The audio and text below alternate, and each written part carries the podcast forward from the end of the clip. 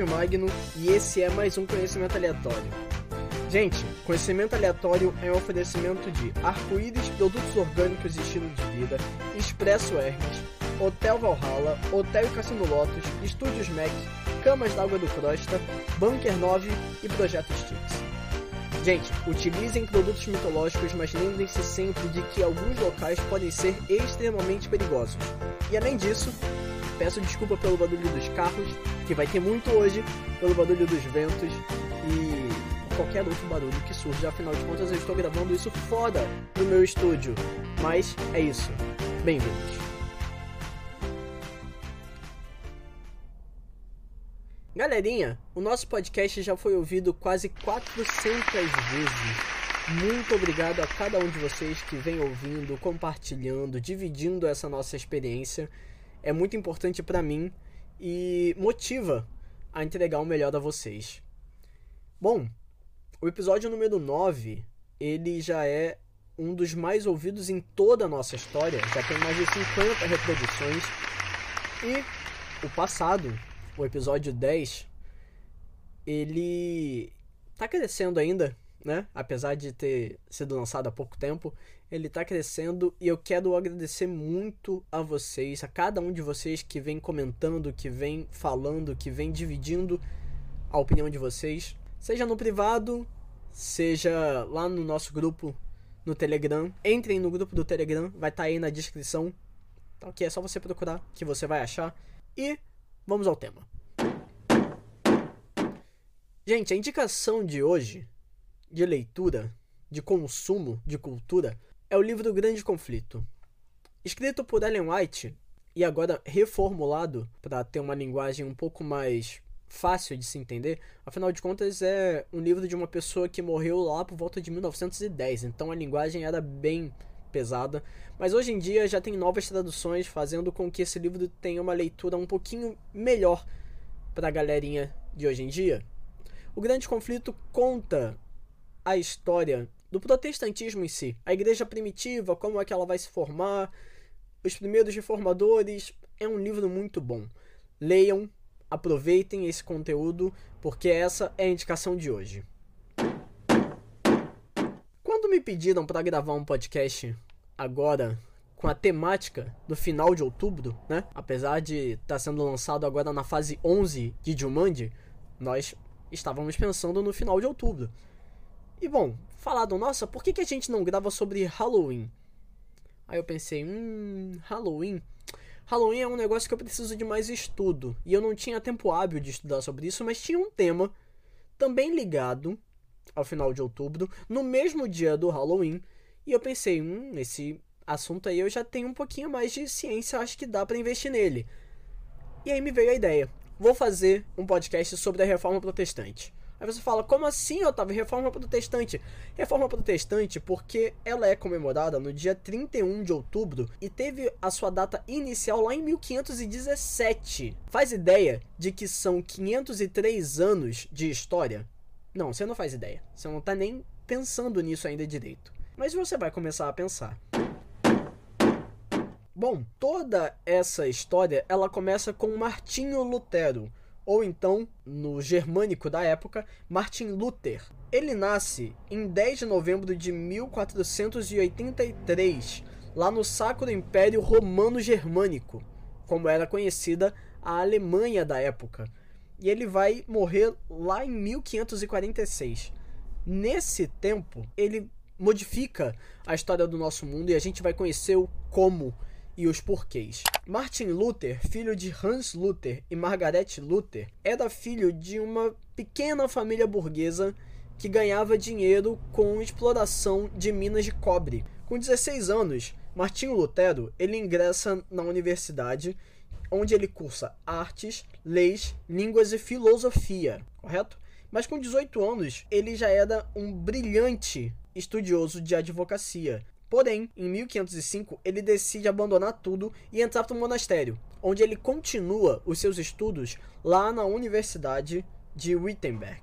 Em 1511, Martinho Lutero ele visita Roma, mas ele acha a visita extremamente decepcionante. Ele chega lá e ele acha que a cidade, o povo de Roma, é muito frívolo, é muito frio, muito banal.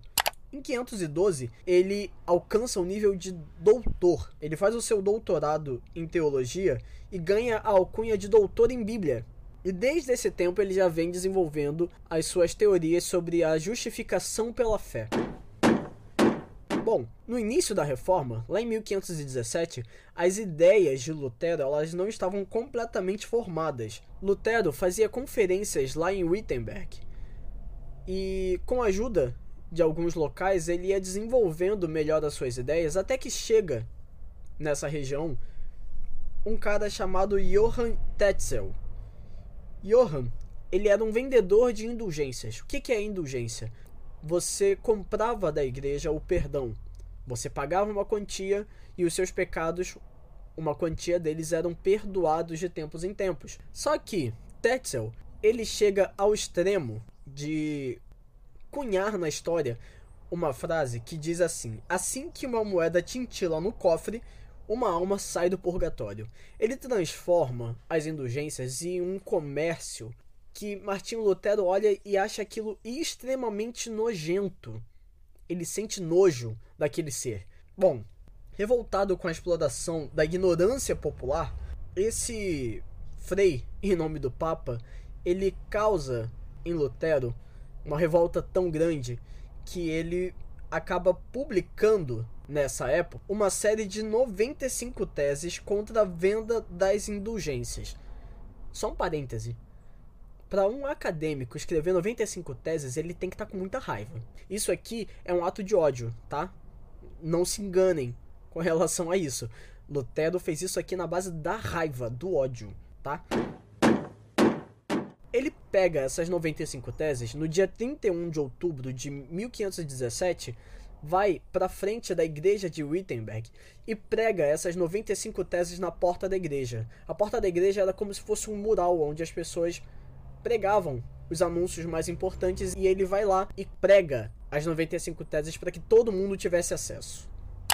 Essas 95 teses publicadas e após um chamado de Lutero para Tetzel vir até ele para debater sobre essas teses, encoraja tanto a Lutero, o sucesso foi tanto tamanho que ele se sente pronto para enviar ao Papa Leão X uma carta explicando os motivos pelos quais Cristo não instituiu as indulgências.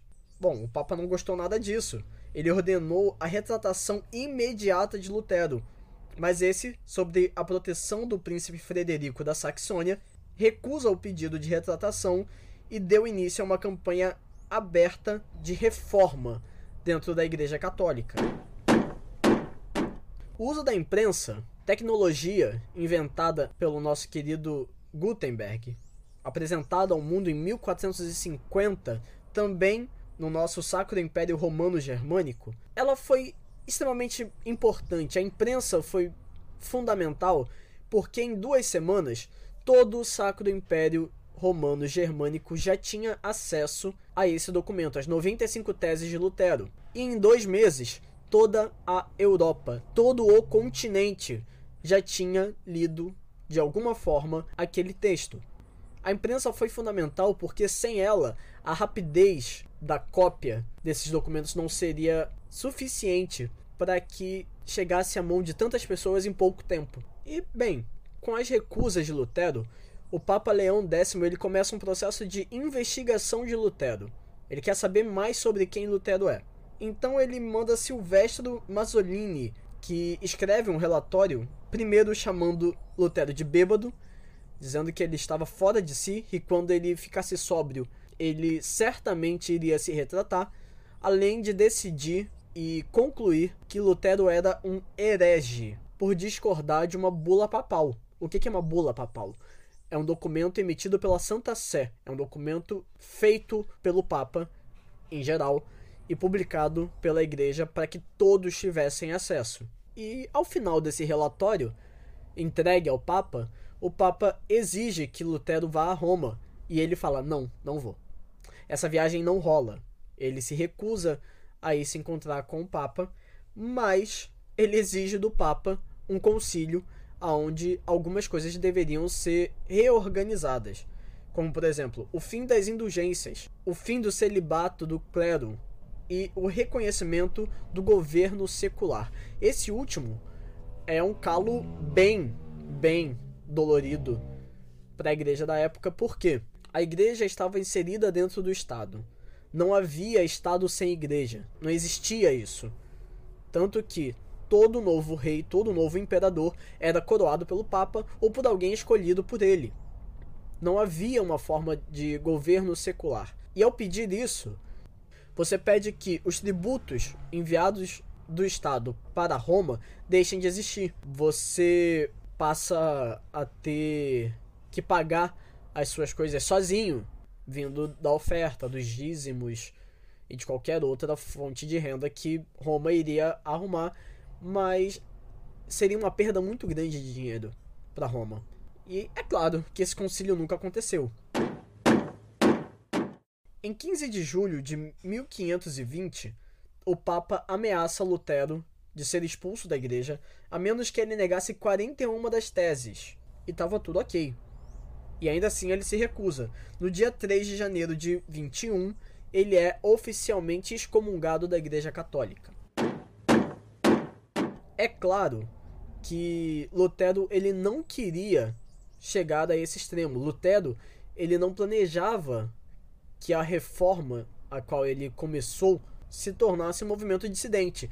Não, ele queria exatamente o que reforma quer dizer. Ele queria transformar a igreja por dentro, fazer uma renovação dos dogmas que a igreja mantinha.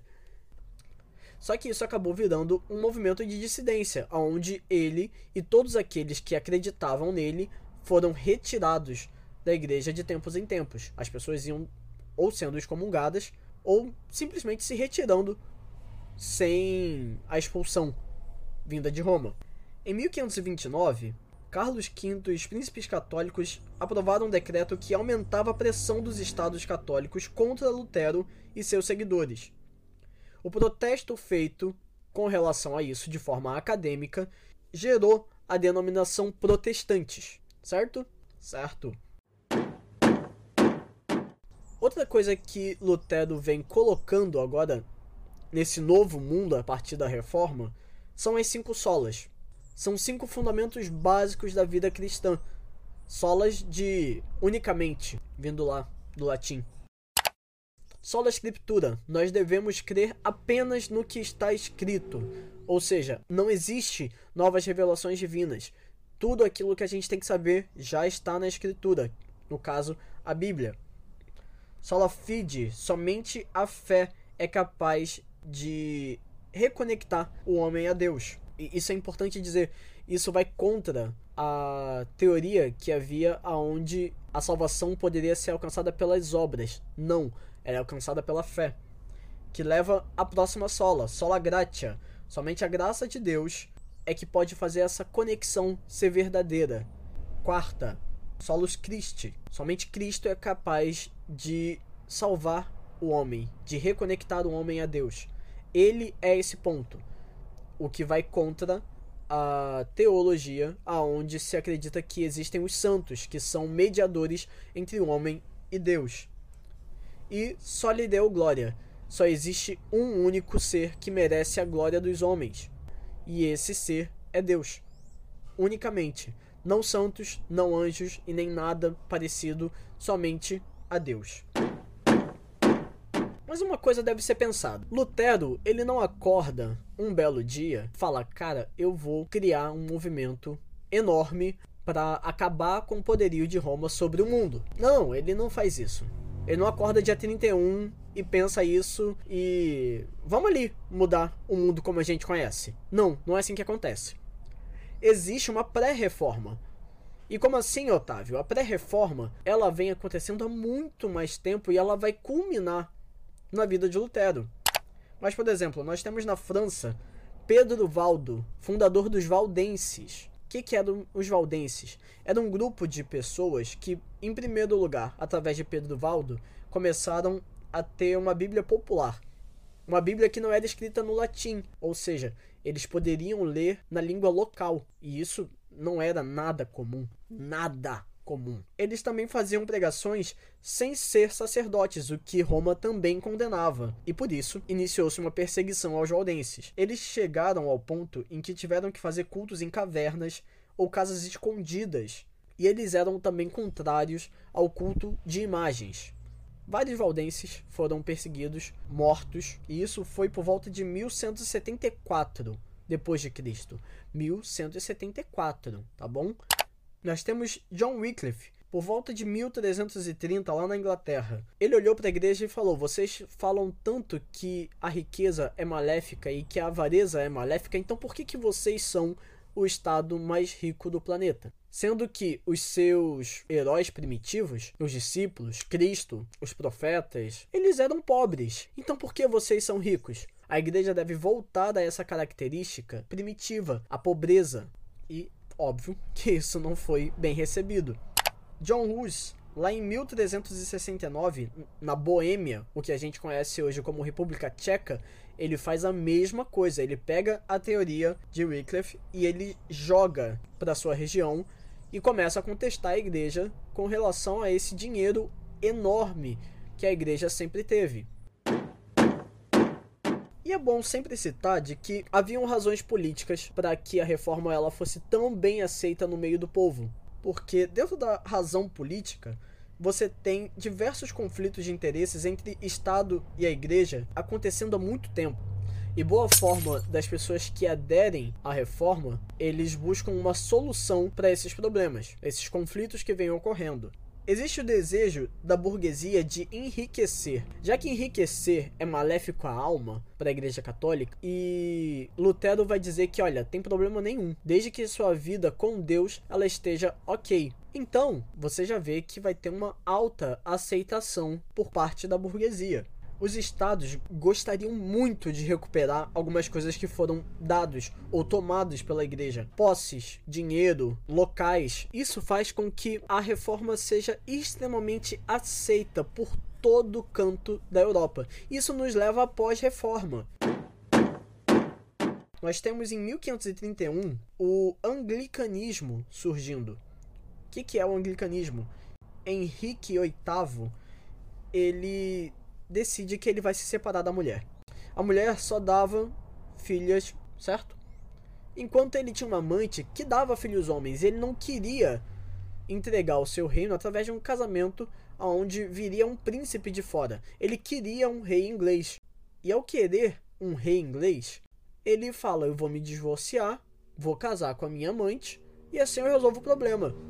E ao fazer pedido de divórcio ao Papa, ele recebe um não, volta para casa, fica com a sua mulher, resolve teus BO aí.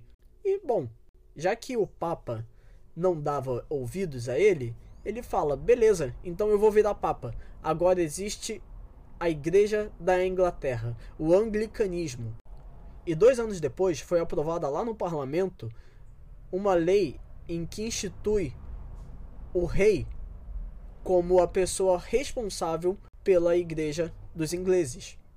Ou seja, hoje, nossa querida Elizabeth é a pessoa mais importante dentro dessa igreja. Ela cuida dessas coisas dentro da igreja dos ingleses. O anglicanismo ele é conhecido como a via média. Por quê?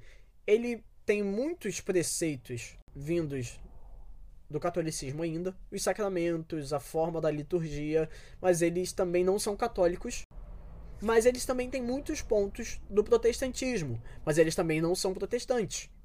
Então eles estão aí no meio do caminho, sem encostar nem lá e nem cá. Nós temos um homem chamado Knox, em 1550, lá na Escócia.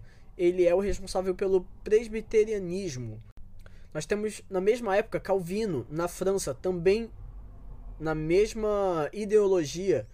E apesar de, na Espanha e em Portugal, o protestantismo não ser tão popular nessa época, acontece de que a França ela decide fazer uma expedição ao Brasil por volta de 1560. E como era uma expedição praticamente ilegal, suicida e que poderia dar muito problema, nenhum marinheiro quis entrar nesse barco furado. E o que isso leva? Eles tiveram que buscar marinheiros nas prisões. E nessa época, o rei francês ainda era católico e ele perseguia a população que era protestante. Muitos protestantes calvinistas estavam presos ali.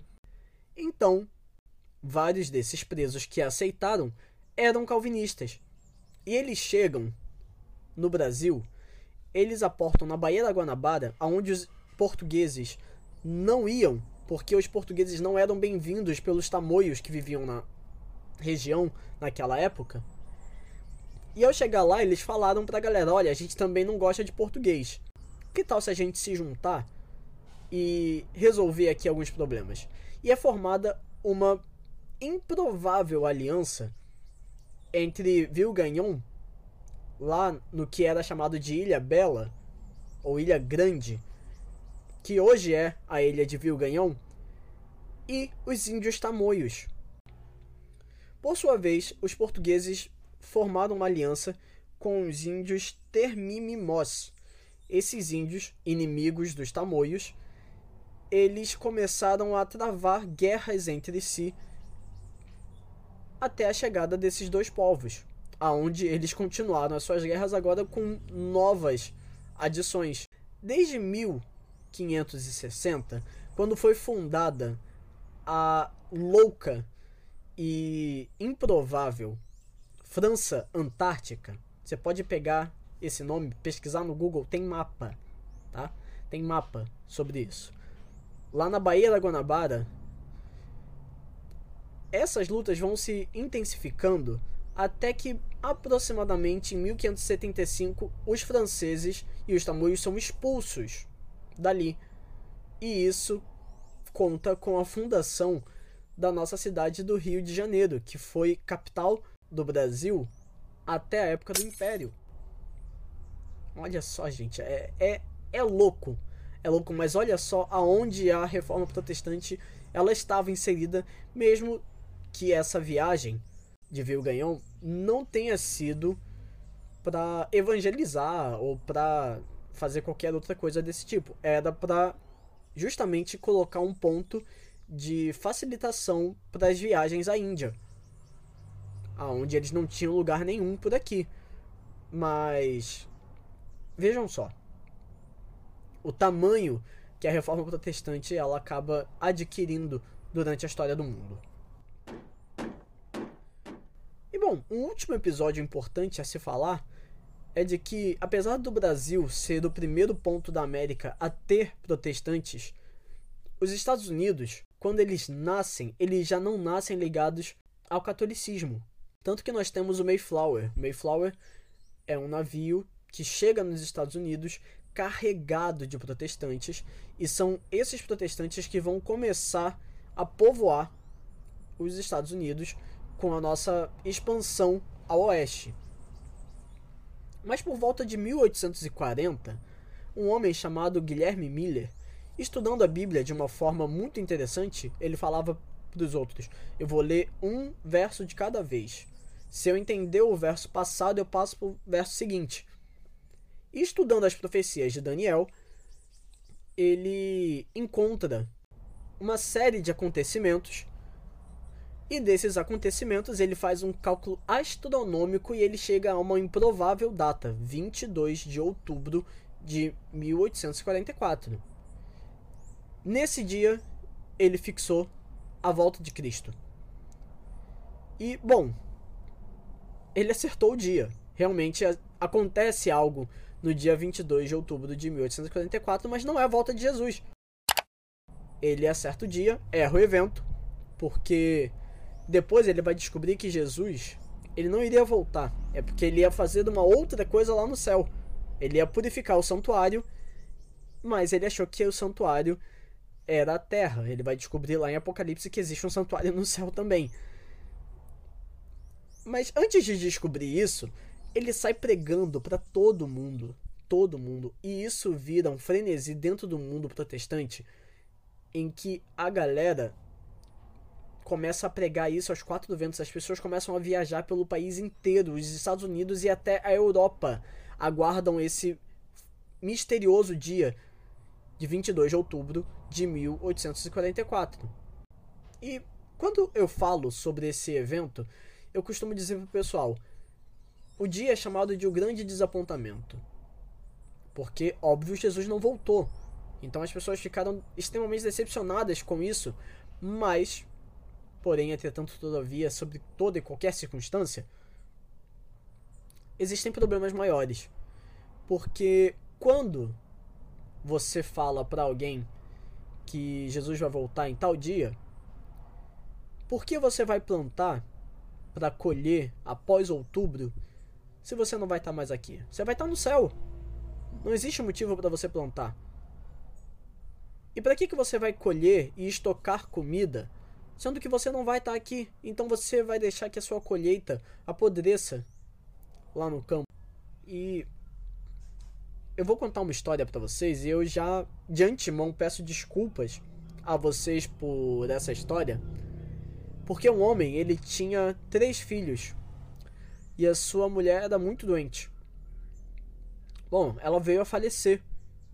E ela falece justamente no dia 18 de outubro. E quando as crianças começam a chorar pela morte da mãe, o pai se ajoelha e fala: Não chorem, sua mãe está dormindo. E bem em breve, quando Jesus voltar, a gente vai ver a sua mãe de novo.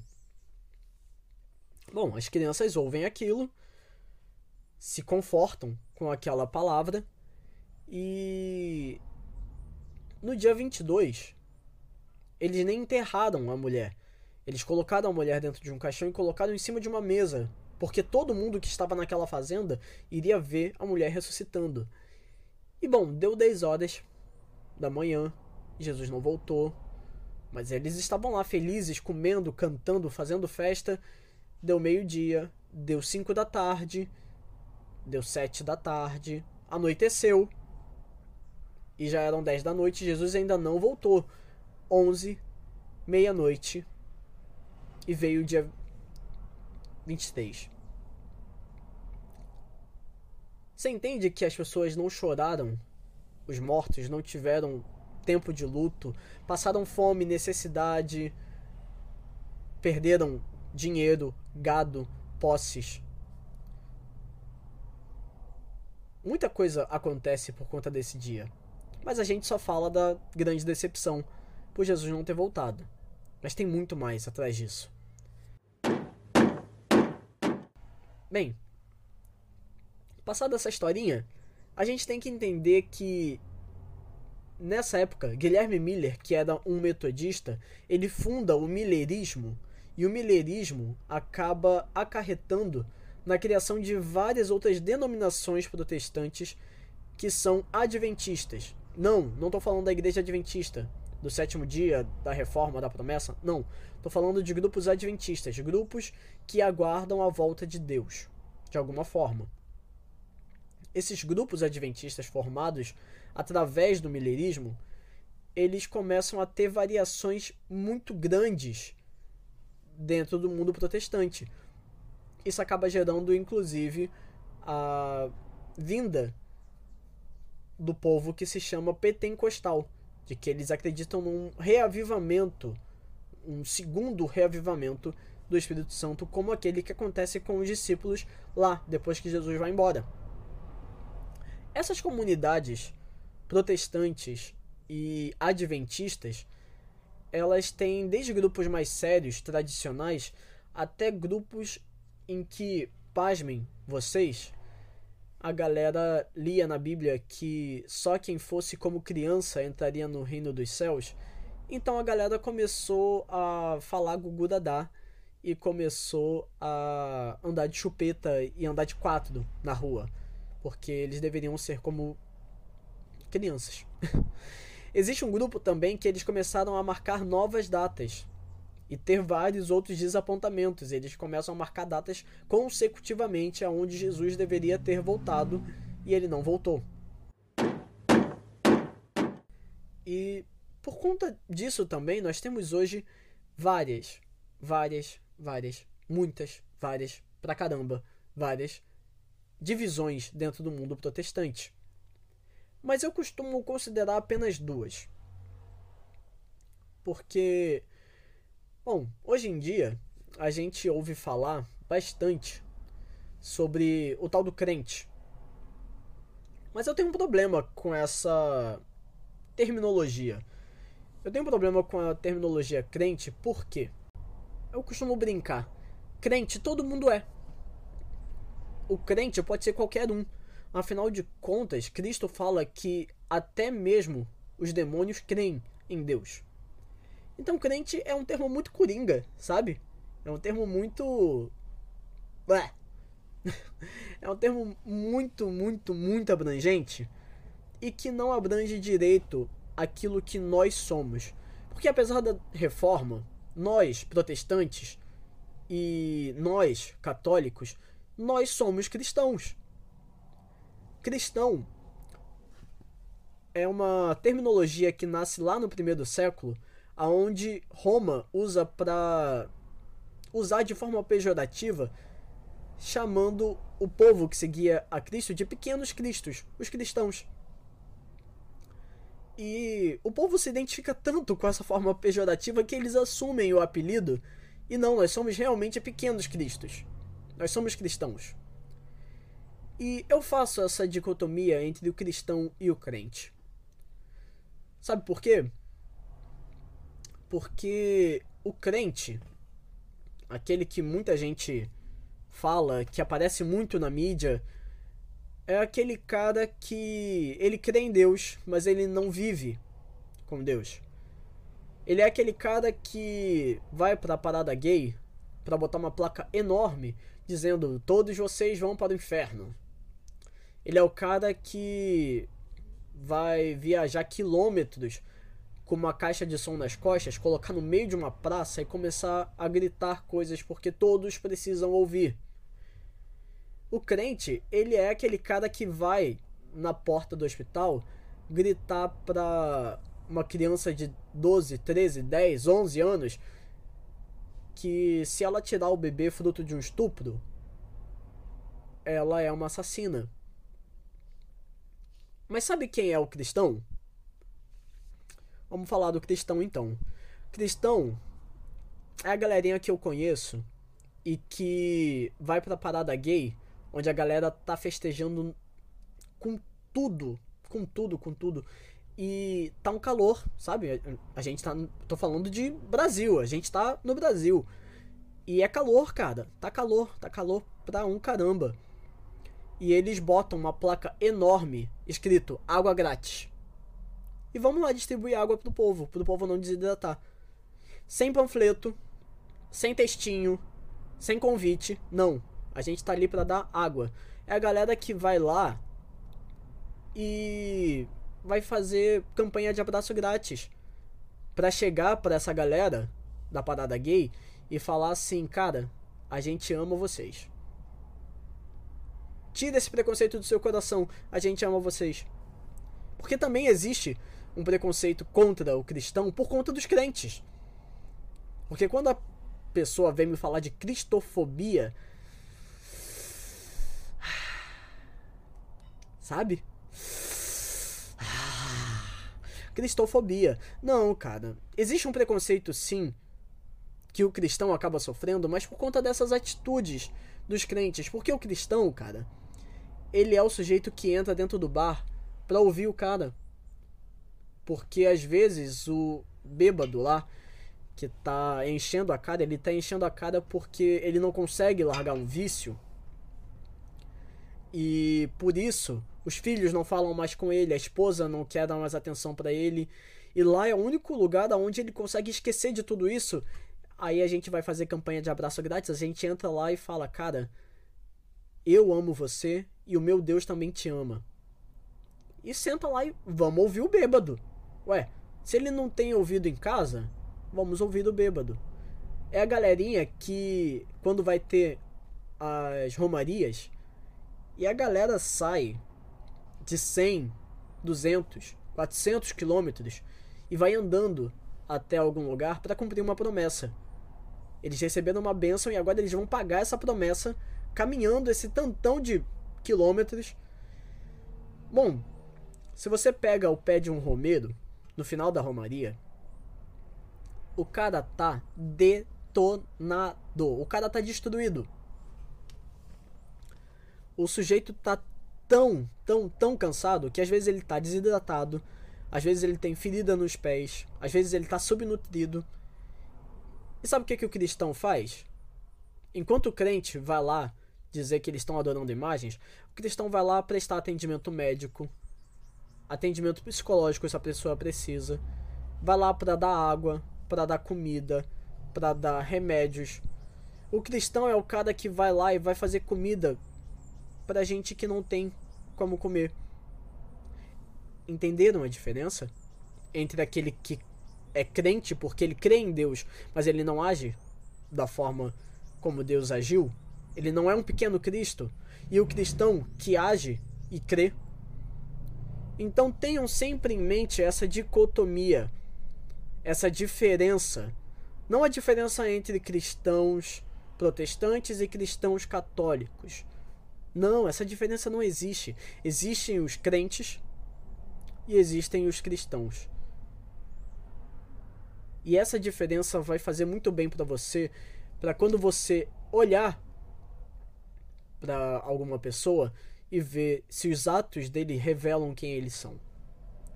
Se o que ele fala, se o que ele pensa, se o que ele pratica é realmente parecido com o Deus que ele diz existir. Porque quando essa diferença se tornar popular, essa cristofobia ela não vai existir. Porque isso já é absurdo, falar cristofobia já é uma coisa absurda, mas se você olhar bem, realmente é possível que exista alguma cristofobia, mas ela só existe por gente como essas que eu falei, os crentes, que vão chutar trabalhos, que vão bater em drag queen. Entendam, essa galera não representa aquilo que nós somos, o Deus que nós servimos e nem a filosofia que a gente carrega. É isso. Eu espero que vocês tenham gostado. Espero que vocês aproveitem, que vocês curtam. Lembra, gente, que não tem vacina, tá? Lembra álcool gel, máscara, distanciamento social. Pratiquem exercícios façam boas ações. Elas não salvam, mas elas fazem uma diferença do cão, tá? Do caramba. E é isso. Eu espero que vocês fiquem todos muito bem. Eu espero que vocês fiquem com Deus. Não sei com que Deus vocês vão ficar, mas por favor não fiquem sozinhos nesses tempos negros, difíceis, duros, sabe? Não é bom ficar sozinho. Um beijo e tchau!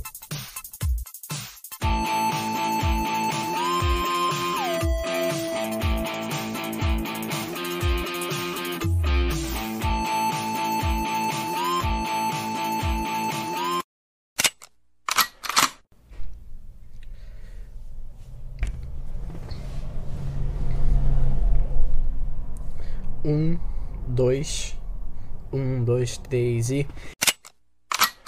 Faz ideia de que são. Sim... Outra coisa que Lutero vem instinto. Outra coisa que Lutero vem instituído. Não,